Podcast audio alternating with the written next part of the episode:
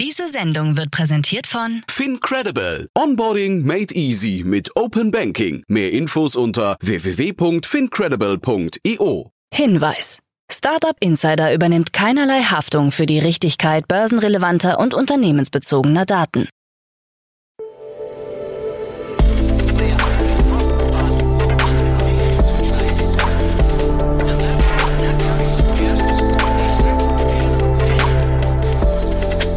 Insider Daily. Morgen Update. Einen wunderschönen guten Morgen und herzlich willkommen zu Startup Insider Daily in der Morgenausgabe. Es ist Freitag, der 6. Oktober 2023 und mein Name ist Nina Weidenauer und wir starten jetzt zusammen in den Tag mit diesen News. 6 Millionen US-Dollar für Get Paid. EU braucht maßgeschneidertes Start-up-Ökosystem. Werbeeinnahmen brechen ein und Ex-Aufsichtsratschef verlor 616.000 Euro. Tagesprogramm. Ganz kurz vorab noch unser heutiges Tagesprogramm. In der nächsten Podcast-Ausgabe spricht Daniel Wild von Mountain Alliance über zwei aktuelle IPOs. Um 13 Uhr geht es weiter mit einem Interview mit Sebastian Jeschko, Founder von Kerntech. Und um 16 Uhr ist es mal wieder Zeit, wie jeden Freitag, für unsere Rubrik To Infinity and Beyond, unser Podcast rund um alle Kryptothemen. Dazu aber später mehr nach den Nachrichten. Werbung. Sei dabei beim HTGF Family Day am 11. und 12. Juni in der Station Berlin. Für zwei Tage voller Inspiration und Business. Tauche ein in ein einzigartiges Netzwerkerlebnis mit bis zu 1500 Teilnehmenden. Erkunde das innovative Seed- und Later-Stage-Portfolio des Hightech Gründerfonds. Lass dich vom vielseitigen Programm inspirieren und knüpfe wertvolle Kontakte. Sichere dir jetzt dein Ticket. Mehr Informationen findest du unter www.family-day-htgf www.startup.de. Startup Insider Daily. Nachrichten. Finanzierungsrunde über 150 Millionen Euro. Der deutsche Solarzellenhersteller Nextwave hat eine neue Finanzierungsrunde über 150 Millionen Euro abgeschlossen. Dieser Schritt folgt nur wenige Monate, nachdem das Unternehmen im Juni bereits 30 Millionen Euro eingesammelt hatte. Die jüngste Finanzierungsrunde soll das Wachstumsziel von Nextwave insbesondere in neuen Märkten unterstützen. Die Finanzierungsrunde, die bis Mitte nächsten Jahres abgeschlossen sein soll, könnte den Unternehmenswert von Nextwave verdoppeln oder sogar verdreifachen, was einer Bewertung zwischen 400 und 500 Millionen Euro entspräche. Das frische Kapital soll vor allem in den Bau der ersten Waferfabrik in Bitterfeld fließen. Die dünnen Scheiben sind entscheidend für die Umwandlung von Sonnenenergie in Strom und werden in der neuen Fabrik zunächst eine Kapazität von 250 Megawatt haben, die auf bis zu drei Gigawatt ausgebaut werden kann. Die Produktion soll bereits 2025 anlaufen. Das frische Kapital soll auch in den Aufbau einer Produktionsstätte in den USA fließen. Außerdem will das Unternehmen in die Expansion in den USA, in Forschung und Entwicklung sowie in den Ausbau des Teams investieren.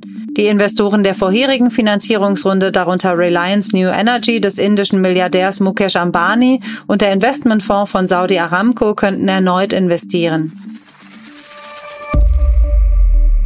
Junge Leute an Gründungen interessiert. Eine repräsentative Umfrage von GoDaddy in Zusammenarbeit mit der GfK hat ergeben, dass die 18 bis 29-Jährigen in Deutschland der Gründung eines Unternehmens optimistischer gegenüberstehen. 43 Prozent gaben an, dass es einfach sei, ein Unternehmen zu gründen. Bei den 30 bis 39-Jährigen waren es 40 Prozent. Über alle Altersgruppen hinweg waren es 31 Prozent. Jüngere Menschen sind auch häufiger der Meinung, dass die Digitalisierung den Gründungsprozess beschleunigt. Befragt wurden 1000 Personen im Alter von 18 bis 74 Jahren. Continental und Deep Drive kooperieren. Continental und das Münchner Startup Deep Drive haben eine strategische Zusammenarbeit vereinbart, um die Elektromobilität mit innovativen Antriebssystemen voranzutreiben. Der Schritt folgt auf eine Finanzierungsrunde über 15 Millionen Euro, an der sich Continental, BMW und mehrere VC-Gesellschaften beteiligt haben. Die von Deep Drive entwickelte Technologie, die in den Radnaben sitzt, verspricht eine höhere Reichweite für Elektrofahrzeuge. Erste Großserien sollen bis 2026 realisiert realisiert werden. 40 Millionen Euro für Habit. Habit, ein Berliner Anbieter von flexiblem Wohnraum, hat in einer Series C Finanzierungsrunde 40 Millionen Euro eingeworben. Die Runde wurde von den neuen Investoren Corelia Capital und Deutsche Invest angeführt. Außerdem beteiligten sich die neuen Investoren Exa Ventures und Endeavor Catalyst sowie die bestehenden Gesellschafter P101, Italia 500 Azimuth, HV Capital, Vorwerk Ventures, Norwest, Kinevic, Burda Principal Investments und Inveready. Habit ist von 5000 Einheiten in 18 Städten im letzten Jahr auf 30.000 Einheiten in über 50 Städten auf drei Kontinenten gewachsen. Wir brechen Barrieren auf und wollen einen einfachen Zugang zu Wohnraum ermöglichen, damit jeder überall auf der Welt flexibel leben kann, sagt CEO Luca Bovone. 6 Millionen US-Dollar für Get Paid. Das Fintech-Unternehmen GetPaid hat eine neue Finanzierungsrunde über 6 Millionen US-Dollar unter der Führung des Frühphasen-VC Inventure bekannt gegeben. Der bestehende Investor Picos Capital hat seinen Anteil erhöht, ebenso wie mehrere Business Angels wie Christian Grobe, Matthias Knecht, Ilka Pananen und Felix Jahn. GetPaid bietet eine End-to-End-Zahlungslösung für Marktplätze und Plattformen. Wir geben SAS wegen B2B-Marktplätzen die Werkzeuge an die Hand und machen es ihnen so einfach wie möglich, den Geldfluss an ihre Geschäftsanforderungen anzupassen, sagt Sirosh Kalate, CEO und Mitgründer. EU braucht maßgeschneidertes Startup-Ökosystem. Laut einer Analyse der Strategieberatung McKinsey sollte Europa ein maßgeschneidertes Startup-Ökosystem entwickeln, um den Abstand zu den USA zu verringern. Die Autoren plädieren dafür, die Rahmenbedingungen für Startups zu vereinheitlichen. Dadurch könnten bis zu 8,1 Millionen zusätzliche Arbeitsplätze geschaffen werden. Als Schlüsselbereiche werden unternehmerische Aktivitäten in der Frühphase und das erfolgreiche Wachstum bestehender Startups identifiziert. 27 unterschiedliche regulatorische Rahmenbedingungen für Startups seien nicht zukunftsfähig. Werbeeinnahmen brechen ein. Seit der Übernahme durch Elon Musk sind die monatlichen US-Werbeeinnahmen von Twitter, inzwischen in X umbenannt, deutlich zurückgegangen. Laut Daten des auf Werbeanalysen spezialisierten Unternehmens Guideline sind die Einnahmen jeden Monat um mindestens 55 Prozent gegenüber dem jeweiligen Vorjahresmonat zurückgegangen. Der stärkste monatliche Rückgang seit der Übernahme wurde im Dezember 2022 beobachtet, als die Werbeeinnahmen um 78 Prozent im Vergleich zum Vorjahresmonat sanken. Musk hatte zuvor eingeräumt, dass die Plattform Umsatzeinbußen hinnehmen musste, schob die Schuld aber auf Aktivisten, die Twitter X schaden wollten. Der Anstieg von Fake News, die Zunahme von Hate Speech oder die Äußerung teils extremer politischer Positionen haben bei vielen Unternehmen offenbar zu einer massiven Verunsicherung geführt, sagt Bernhard Rohlede vom Digitalverband Bitkom. Ex-Aufsichtsratschef verlor 616.000 Euro. Der ehemalige Wirecard-Aufsichtsratschef Thomas Eichelmann hat im laufenden Wirecard-Prozess in München bekannt gegeben, dass er mit Wirecard-Wertpapieren Verluste in Höhe von 616.000 Euro erlitten hat. Die genaue Anzahl der Aktien, die er besaß, bleibt jedoch unklar. Eichelmann betont, dass er während seiner Zeit im Aufsichtsrat keine Geschäfte mit Wirecard-Aktien getätigt und nach seinem Ausscheiden die vorgeschriebene Haltefrist eingehalten habe. Die Wirecard-Aktien hatten 2018 zeitweise einen Höchststand von über 200 Euro pro Stück erreicht. Nach dem Insolvenzantrag im Juni 2020 waren sie nur noch Centbeträge wert. Eichelmann verkaufte seine Aktien erst im November 2020, mehrere Monate nach dem Zusammenbruch des Unternehmens. Drohnenbranche kämpft mit Bürokratie. Die Unternehmen der deutschen Drohnenindustrie beklagen die zunehmende Bürokratie als eine der größten Herausforderungen. Obwohl Deutschland ehrgeizige Ziele bei der Entwicklung der Drohnentechnologie verfolge, könnten Bürokratie und Kompetenzgerangel die Branche ins Ausland treiben, heißt es. Einige Startups ziehen es bereits vor, ihre Technologien im Ausland zu testen, da dies als einfacher und weniger restriktiv wahrgenommen wird. So testet Lilium sein Flugtaxi in Spanien, auch Wingcopter ist dort mit seinen Lieferdrohnen aktiv. Ein weiteres Problem ist die unklare Regulierung des Luftraums, in dem etablierte Flugzeuge, Flugtaxis und Drohnen koexistieren sollen. Das Kompetenzgerangel zwischen Bund und Ländern verzögere Lösungen. Erste Amazon-Satelliten starten. Am heutigen Freitag werden zwei Testsatelliten von Amazon im Rahmen des Project Kuiper ins All geschossen. Der Start erfolgt vom Space Launch Complex 41 auf dem Weltraumbahnhof Cape Canaveral in Florida. Nach Angaben des Project Kuiper Teams wird die Atlas V-Rakete die beiden Satelliten in eine Höhe von 311 Meilen bringen, wo sie in eine erdnahe Umlaufbahn eintreten werden. Das Project Kuiper Team wird eine Reihe von Tests durchführen, um den ersten Kontakt mit den Satelliten herzustellen und Solaranlagen zur Stromerzeugung zu starten. Es ist das erste Mal, dass Amazon Satelliten ins All schickt und wir werden unglaublich viel lernen, egal wie sich die Mission entwickelt, sagt Rajiv Bajial, Vice President of Technology bei Project Kuiper.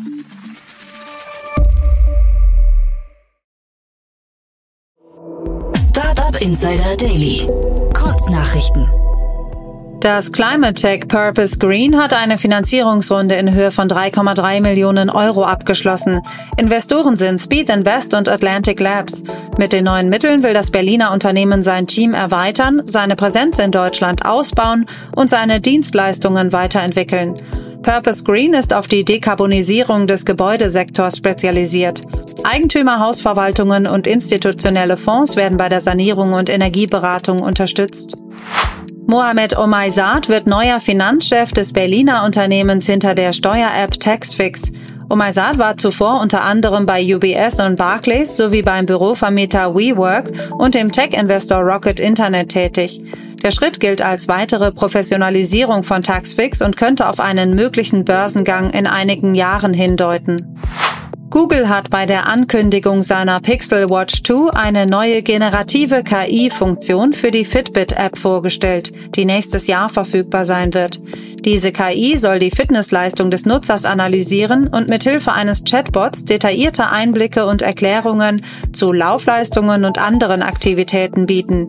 Dabei soll die KI auf Gesundheitsdaten wie Schlafgewohnheiten und Trainingshistorie zugreifen. Das US-Startup Antora Energy hat kritische Effizienz- und Herstellbarkeitsschwellenwerte für seine Thermophotovoltaikzellen erreicht.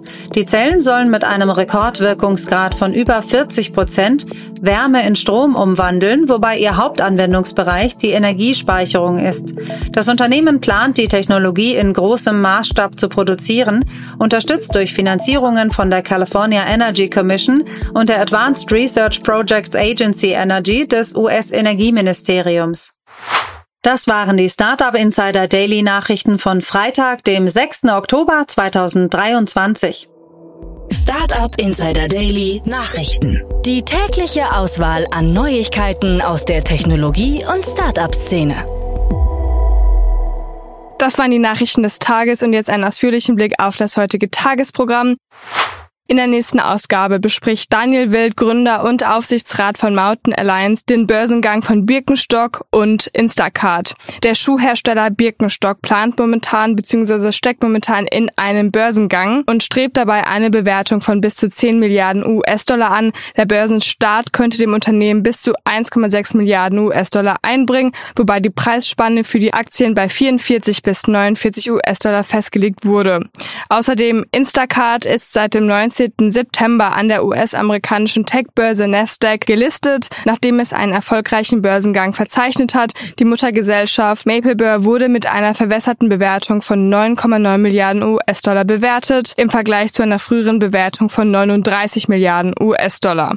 Diese zwei Börsengänge dann in der Podcast-Folge nach dieser Podcast-Folge. In der Mittagsfolge, also um 13 Uhr, begrüßen wir dann bei uns Sebastian Jeschko, Founder von Kerntech.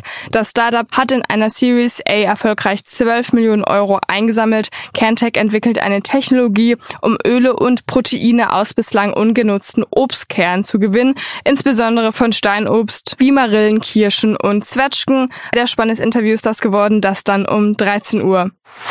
Und die letzte Folge für diesen Tag ist unsere Rubrik To Infinity and Beyond. Unsere Krypto-Enthusiastin Kerstin Key Eismann bringt heute einen spannenden Gast in das Gespräch mit Jan Thomas und es geht natürlich um ganz viel Krypto, also seid da gespannt. Das war's jetzt erstmal von mir, Nina Weidenauer. Ich wünsche euch ganz viel Spaß bei unserem Wochenendprogramm. Am Samstag kommt ein Media Talk und am Sonntag unser Bücherpodcast Read Only und wir hören uns dann am Montag wieder. Macht's gut!